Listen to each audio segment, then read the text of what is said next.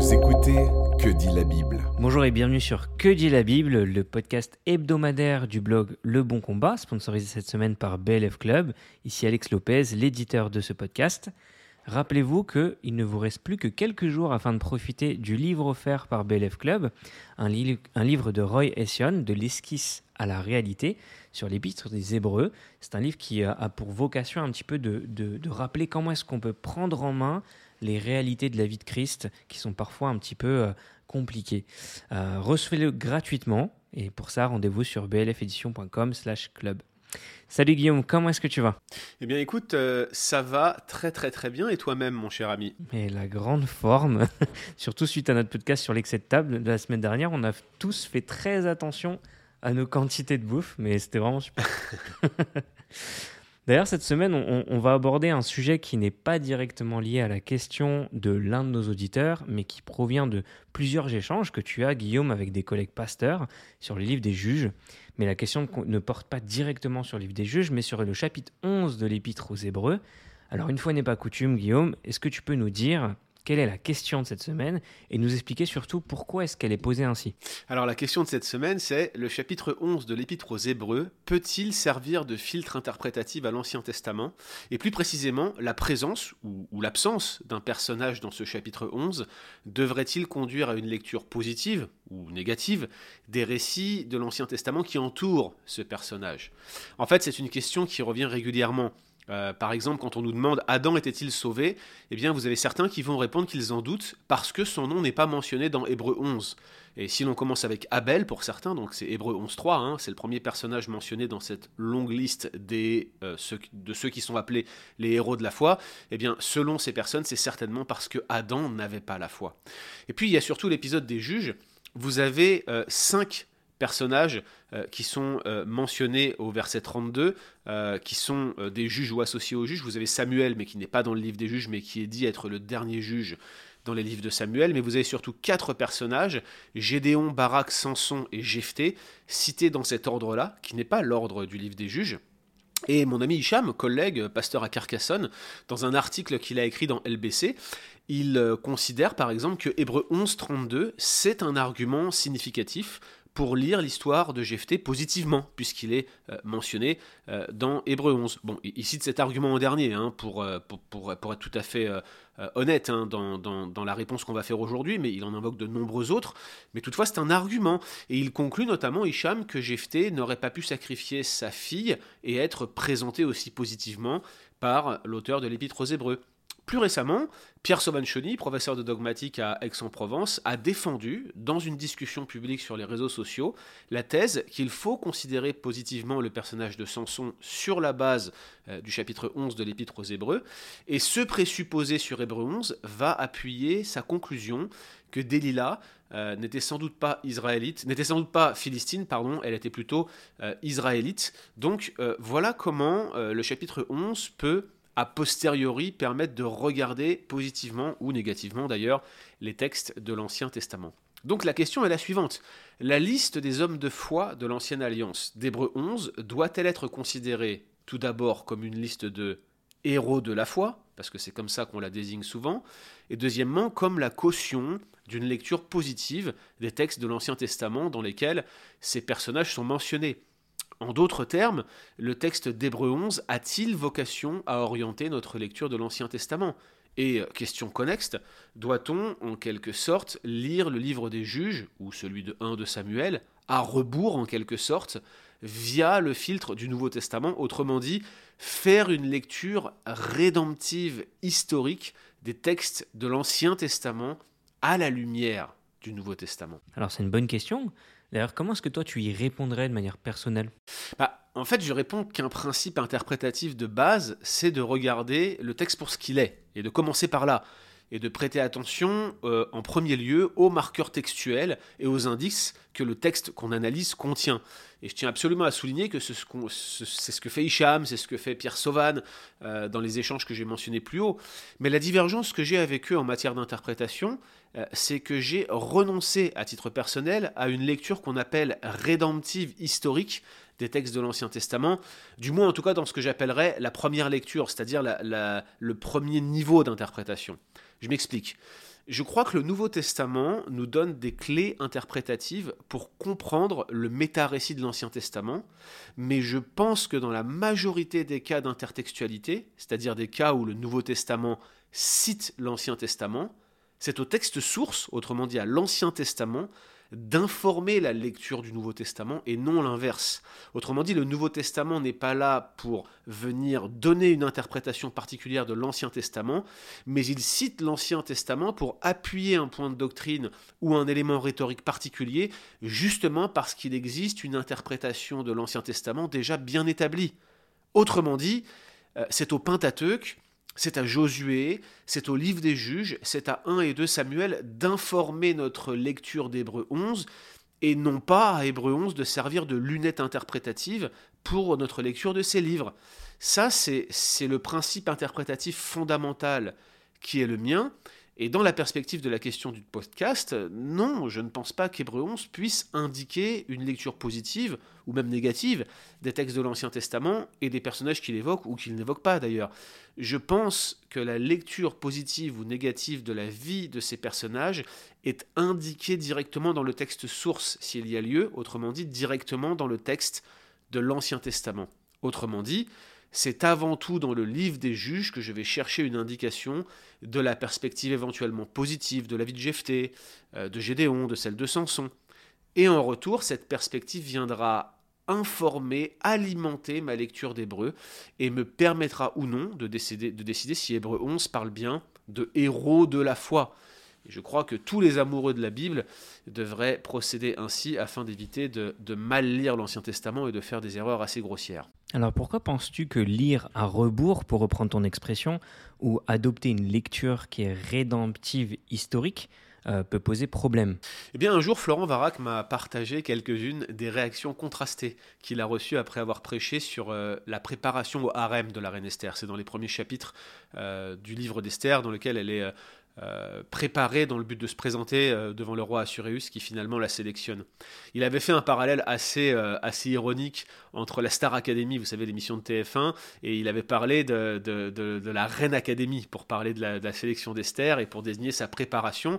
Et en fait, il avait souligné que cette préparation incluait très certainement ce qu'on appelle une préparation sexuelle, comme toute préparation au harem, en fait, comme toutes les concubines de harem qui devaient passer par là. Mais certains des membres de son Église ont été très remontés. Il semblait ne pas accepter l'idée qu'Esther ait pu passer par une formation qui aurait inclus euh, cette dimension sexuelle. Leur raisonnement, il peut être résumé un peu de la manière suivante. Esther, c'est une héroïne de la foi, elle est louée en Israël pour son courage et son exemple, notamment via la fête du Purim. Il est donc impossible qu'elle ait pu passer par un processus aussi dégradant, sinon elle n'aurait pas été louée de cette manière. Et selon cette perspective, il en est un peu ainsi de tous les personnages bibliques dits positifs. Certains péchés, notamment sexuels, leur seraient étrangers. Alors il y a tout un tas de problèmes avec cette interprétation populaire, euh, notamment il y a une gradation des péchés qui est faite ici qui ne me paraît pas respecter la logique biblique, mais ma crainte principale, c'est que l'on finisse finalement par se créer des saints protestants. On le fait déjà d'ailleurs en ignorant les travers de certains réformateurs ou de grands personnages évangéliques. Hein. Spurgeon, c'est notre saint évangélique. Euh, Calvin, c'est le saint réformé. On en oublie que ces hommes étaient des pécheurs et avaient des travers. Beaucoup le savent, mais on en a fait des icônes. Et souvent, malheureusement, on le fait également avec des personnages bibliques. Parce que ce n'est pas parce qu'une personne a été publiquement et puissamment utilisée par Dieu qu'elle est exemple de péché grossier. Ce n'est pas parce qu'une personne compte parmi les exemples de foi d'Hébreu 11 qu'elle a rempli toutes les cases de nos standards modernes euh, de piété. Tout à fait Guillaume. Est-ce que tu peux nous donner d'ailleurs un exemple pour que ce soit plus concret pour nous? Bah, Par exemple, et je pense que c'est celui sur lequel on tombera tous d'accord, David est un exemple manifeste de foi en Dieu, il est mentionné dans Hébreu 11, mais il est aussi un homme selon le cœur de Dieu, c'est comme ça qu'il est appelé dans 1 et 2 Samuel, et même c'est un modèle sur la base duquel les rois de Juda ultérieurs, donc ses descendants, sont évalués. Euh, il fit le bien entièrement comme l'avait fait son père David, il fit le bien, mais pas entièrement comme l'avait fait son père David, il ne fit pas le bien, il fit le mal, contrairement à son père David. C'est euh, la sanction qui est donnée aux rois qui sont ultérieurs. Donc on a un modèle de bien ou de mal, d'homme selon le cœur de Dieu, dans euh, ces livres-là. Mais le livre des rois, et même le livre de Samuel, ne fait pas mystère de ses échecs, de ses doutes, par exemple sa fuite au pays des Philistins, de son côté sanguinaire et meurtrier, l'épisode de Nabal, où sa main est arrêtée par Abigail, et puis on pourrait citer d'autres textes, hein. c'est pas pour rien qu'on l'appelait homme de sang, c'était pas totalement infondé, on pourrait parler aussi de ses chutes sexuelles, euh, il y a sa polygamie déjà, qui certes était tolérée, notamment pour les rois, mais qui n'était pas du tout perçue comme une marque de piété, il y a bien sûr sa chute, avec Bathsheba et sa tentative de dissimulation. Il y a sa fourberie et son cynisme, euh, la mise à mort posthume de Chiméi, où il lui avait donné un sauf-conduit, mais il demande à son successeur de faire descendre ses cheveux blancs ensanglantés dans le séjour des morts, c'est quand même dur. Et puis il y a ses désobéissances aux commandements spéciaux de Dieu, le dénombrement. Bref, il y a une longue liste de fautes morales qui sont attribuées à David, indéniablement. Donc lorsque l'auteur de l'épître aux Hébreux mentionne David dans son chapitre 11, dans ses exemples d'hommes de foi, il n'attend pas de ses lecteurs qu'ils réinterprètent l'ensemble de l'existence de David de manière positive. S'il présente David comme modèle de foi, euh, c'est euh, plutôt pour souligner quelque chose de particulier. Et c'est ce qu'on voit au verset 2. Pourquoi ces personnes-là, comme David et les autres, ont-elles reçu un bon témoignage? Ben, Le verset 2 nous dit, c'est à cause de la foi que les anciens, autrement dit cette liste de personnes, ont reçu un bon témoignage. L'auteur de l'Épître aux Hébreux invite ses lecteurs à regarder ceux qui sont perçus, qui sont vus comme de grandes figures de l'ancienne alliance, non pas parce qu'ils ont évité de grands travers ou de grands péchés, mais plutôt parce qu'ils ont persévéré dans la foi malgré leurs épreuves et malgré leurs nombreux péchés. En réalité, Hébreu 11 ne fait qu'illustrer ce thème de la persévérance dans la foi que l'auteur abordait juste avant. Regardez par exemple chapitre 10, verset 35-36. N'abandonnez pas votre assurance, dit l'auteur, à laquelle est attachée une grande rémunération, car vous avez besoin de persévérance, afin qu'après avoir accompli la volonté de Dieu, vous obteniez ce qui vous est promis. Le thème de la persévérance dans la foi, c'est euh, le fil conducteur même de l'épître aux Hébreux, car il est clair que les lecteurs initiaux de l'épître, probablement des juifs, des juifs de Rome, déplacés quelque part en Turquie, euh, étaient en passe de se détourner euh, du christianisme, ou en tout cas de retourner à une certaine forme de judaïsme. Donc l'auteur les exhorte à ne pas abandonner la foi, à ne pas abandonner l'Église, Hébreux 10, 25, à persévérer dans le but d'obtenir les promesses. Il les met en garde contre l'apostasie. Ce sont les cinq avertissements de l'Épître aux Hébreux, Hébreux 6 en particulier. Et donc c'est dans cette perspective qu'il cite les exemples de foi d'Hébreux 11 comme des personnes qui ont persévéré dans la foi jusqu'au bout. Et c'est aussi pour cela qu'il les encourage, dans les dernières recommandations de son épître, à se souvenir de leurs conducteurs, ceux qui leur ont annoncé la parole de Dieu, à considérer, écoutez bien, la fin de leur vie pas leur vie, la fin de leur vie, leur persévérance, et à imiter non pas leur moralité, mais leur foi, même si la foi aura certainement eu un impact sur leur moralité, mais c'est leur foi qu'il leur dit d'imiter. Mm. Pour toi d'ailleurs, les, quatre justes qui sont mentionnés dans Hébreu 11 ne sont pas forcément vus comme des figures positives sur le plan moral par l'auteur? Non, honnêtement je ne le pense pas Alex. Euh, et selon mon approche d'ailleurs, il vaut mieux commencer par se demander euh, ce que le livre des juges lui-même dit de ces figures. On défend souvent la thèse euh, que l'expression Gibor Haïl, euh, c'est homme de valeur, homme puissant, homme guerrier, qui est attribué notamment à Gédéon ou à Jephthé, en fait des personnages vertueux, des gens qui étaient perçus comme des, euh, des modèles dans la société israélite de l'époque. Mais en fait, cette expression, elle est très répandue dans l'Ancien Testament. Elle peut souvent désigner une forme d'aristocratie, des, notables, ou tout simplement même des vaillants hommes de guerre. C'est d'ailleurs cette dernière caractérisation qui, à mon avis, convient le mieux à Gédéon et à Jephthé, qui ont tous deux euh, enregistré des victoires guerrières et qui étaient euh, faibles de par leur naissance ou leur ascendance. Même euh, parfois, cette expression elle est attribuée simplement à des personnages qui sont charismatiques au sens de l'aura qu'ils ont, de l'influence qu'ils ont. Prenez par exemple Joab, euh, le, chef de l'armée de David. Il était un Gibor Haïl pour David, mais il n'était certainement pas un modèle de vertu quand on regarde comment il est perçu dans 1 et 2 Samuel, y compris par David lui-même. En réalité, cette expression Gibor Haïl ne désigne pas l'intégrité de Jephthé ou de Gédéon, mais plutôt leur aptitude euh, à délivrer militairement le peuple. Ce sont, des libérateurs, les juges, il faut le percevoir comme ça. Dans le cas de Jephthé, mon ami Hicham avance que jamais les prêtres n'auraient accepté un sacrifice humain. Il se base là-dessus sur la loi. Deutéronome 12, 31. Il se dit, c'est pas possible, Jephthé, s'il avait voulu sacrifier sa fille, les prêtres auraient refusé. Mais il semble partir du principe que les prêtres d'Israël n'auraient pas pu se dévoyer. À mon avis, c'est complètement ignorer la canaanisation, le, fait qu'il ressemblait à Canaan, euh, la canaanisation progressive d'Israël et de ses leaders dans le livre des juges. Si l'on en tient compte, et si l'on comprend que le peuple d'Israël et ses leaders ressemblent de plus en plus au peuple qu'ils devaient chasser, on peut alors envisager que même les prêtres soient corrompus au point d'accepter un sacrifice humain. Et d'ailleurs, je, note hein, qu'il n'est même pas fait mention de prêtres pour officier le sacrifice, euh, ni dans le livre des juges, ni en particulier dans ce sacrifice-là. Au contraire, il y, a, une forme de dévoiement dans le livre des juges du sacerdoce, mais ça c'est une autre histoire. Le livre des juges commence bien. Il commence avec Caleb euh, et il commence avec Othniel, qui prennent la suite de la conquête euh, à la mort de Josué. Mais les Israélites qui suivent se montrent ensuite incapables de chasser les Cananéens du pays. En fait, euh, le, livre des juges décrit l'échec de la fin de la conquête et de l'établissement dans le pays. Et pire encore, les Israélites se livrent à l'infidélité et ils tombent dans un cycle mortifère euh, qui commence par l'apostasie, puis Dieu envoie des peuples étrangers qui les oppressent. Alors les Israélites crient à Dieu et Dieu leur envoie un libérateur. Et après cela, c'est reparti, ils retombent dans l'apostasie, puis l'oppression de peuples étrangers revient, alors ils crient à Dieu à nouveau, et Dieu leur envoie encore un libérateur. Donc c'est un cycle qui se répète, mais il faut bien comprendre que ce cycle est une véritable vrille descendante, un peu comme un avion qui tourne en boucle et qui finit par s'écraser. Plus le temps avance, plus le peuple tombe dans les mêmes travers de plus en plus grossièrement, et leurs leaders les suivent. Barak, par exemple, n'est pas courageux, il refuse d'aller à la guerre s'il n'est pas conduit par une femme, et comprenez bien, dans la perspective de l'époque, c'est une honte. D'ailleurs, au sens strict du terme, Barak n'est pas qualifié de juge, c'est Déborah qui l'est, et pourtant c'est pas Déborah qui est mentionné dans Hébreu 11, c'est Barak qui l'est.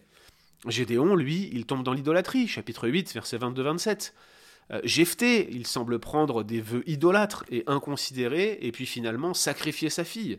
Et puis finalement, vous avez Samson, euh, qui est pris d'affection pour les femmes étrangères, qui veut se marier contre l'avis de ses parents avec une Philistine, puis qui tombe dans la débauche avec une prostituée, regardez euh, chapitre 16, verset 1, et puis qui finalement s'amourage de Delilah. Était-elle israélite Je ne le pense pas, je pense qu'elle était philistine. Mais l'un des thèmes, c'est ça qu'il faut relever, qui accompagne cette canaanisation progressive, cette transformation d'Israël à l'image des peuples qu'il devait chasser. Cette canaanisation progressive d'Israël et de ses leaders est accompagnée du thème de la cécité spirituelle. Et cet aveuglement, il s'intensifie notamment dans le déroulé des récits de ces quatre personnages, Barak, Gédéon, Jephthé et Samson. Et il culmine ce thème de la cécité spirituelle dans l'aveuglement physique de Samson. Un peu comme si cet aveuglement des Israélites, il devenait concret au moment où Samson se fait crever les yeux par les Philistins. Mais ce n'est pas la fin de l'histoire pour lui. Ses cheveux repoussent, il recouvre sa force, il revient à Dieu. Regardez son invocation ultime, chapitre 16, verset 28. Souviens-toi de moi, ô Seigneur Yahweh. Il utilise le nom d'alliance de Dieu. Et finalement, il délivre une ultime fois les Israélites, mais par sa mort cette fois-ci. Clairement, Samson a été fidèle dans la foi jusqu'au bout, mais les circonstances et ses péchés ont été une entrave pour lui tout au long de sa vie de foi. Mais alors si c'est Barak, Gédéon, Jephthé et Samson sont vus aussi négativement, pourquoi l'auteur de l'Épître aux, Hébreux n'a-t-il pas cité Othniel, Caleb, qui eux sont clairement présentés positivement, ou encore Tola, ou les autres juges qui sont plus mineurs, euh, dont les récits ne sont pas développés? Euh, Clairement, ces quatre personnages, ils sont au cœur des quatre cycles narratifs les plus développés du livre des juges. Donc c'est peut-être pour ça qu'il les a cités, sur, le plan basique. Ce sont, à mon avis, ces quatre récits qui soulignent le mieux la canaanisation progressive d'Israël, sauf bien sûr si l'on prend en compte l'appendice hein, avec euh, la, presque destruction de la tribu de Benjamin, et puis ce qui se passe dans le nord avec ces, Danites qui, prennent un lévite pour, pratiquer un espèce de culte idolâtre. Mais dans cet appendice-là, il n'y a aucun juge qui n'est mentionné. Donc si vous vouliez choisir quatre juges qui sont au cœur des quatre cycles narratifs les plus développés et qui décrivent le mieux la canaanisation progressive d'Israël, clairement c'est ces quatre-là qu'il fallait prendre. Ce que je suis en train de vous dire, c'est que les quatre figures masculines les plus développées sont quatre figures dont le livre des juges ne tait pas les faiblesses morales. Mais ce sont également quatre figures qui ont fait preuve de foi en dépit de ses faiblesses, qui ont obéi à l'appel de Dieu de délivrer le peuple, même quand ils avaient peur, Barak, et qui ont saisi les promesses de Dieu et qui ont persévéré dans la foi, même quand leur péché leur tendait des croche-pattes, comme Samson, Gédéon ou Jephthé. Et je crois que c'est pour cette raison que l'auteur de l'Épître aux Hébreux les cite. Ils ont persévéré malgré les obstacles. Tout comme Abel qui a persévéré malgré la tentation d'agir selon ses propres œuvres, comme son frère Cain, euh, lui, le faisait à l'époque. Tout comme Enoch et Noé qui ont marché avec Dieu au milieu d'une génération qui rejetait Dieu. Et, et vous n'êtes pas sans savoir que Noé lui aussi a connu une sorte de chute après la sortie de l'arche comme Abraham et Sarah qui ont persévéré dans la foi euh, alors que la promesse tardait à venir. Et vous savez qu'ils ont douté et que eux aussi ont connu leur chute. Ou comme les, les parents de Moïse qui ont cru que Dieu pouvait faire vivre leur enfant en le mettant dans un panier fait de bitume exactement comme l'arche de Noé sur le Nil et qui ont bravé l'ordre de Pharaon en plaçant leur foi en Dieu alors même que la menace de mort pesait sur eux. Toutes ces personnes-là ont persévéré dans la foi, malgré leurs circonstances, malgré leurs défaillances et malgré leurs péchés. Et c'est certainement pour cela que l'auteur de l'Épître aux Hébreux les sélectionne. Il leur dit C'étaient des hommes comme vous, faibles avec des circonstances adverses, ils ont tenu bon. Il dit un peu après au chapitre 12 Vous n'avez pas résisté au péché jusqu'au sang. Accrochez-vous, comptez sur la grâce de Dieu, restez attachés à Christ, faites comme ces quatre juges-là. Merci Guillaume. Au regard de ce que l'on vient de partager, le fait que l'Épître aux Hébreux ait cité des héros qui ont pu chuter ou avoir des comportements immoraux représente une aide précieuse. En effet, cela n'aurait pas été nous aider que d'éviter de mettre en avant la propension naturelle de notre chair à être inclinée au péché. Tout comme ces héros, agrippons-nous à Dieu, car lui seul peut nous rendre capables d'une quelconque vertu, un véritable appel à faire preuve de foi en dépit de nos faiblesses du quotidien. C'était Que dit la Bible en partenariat avec BLF Club.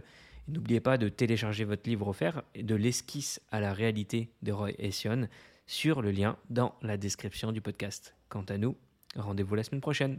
Retrouvez d'autres épisodes sur www.leboncombat.fr.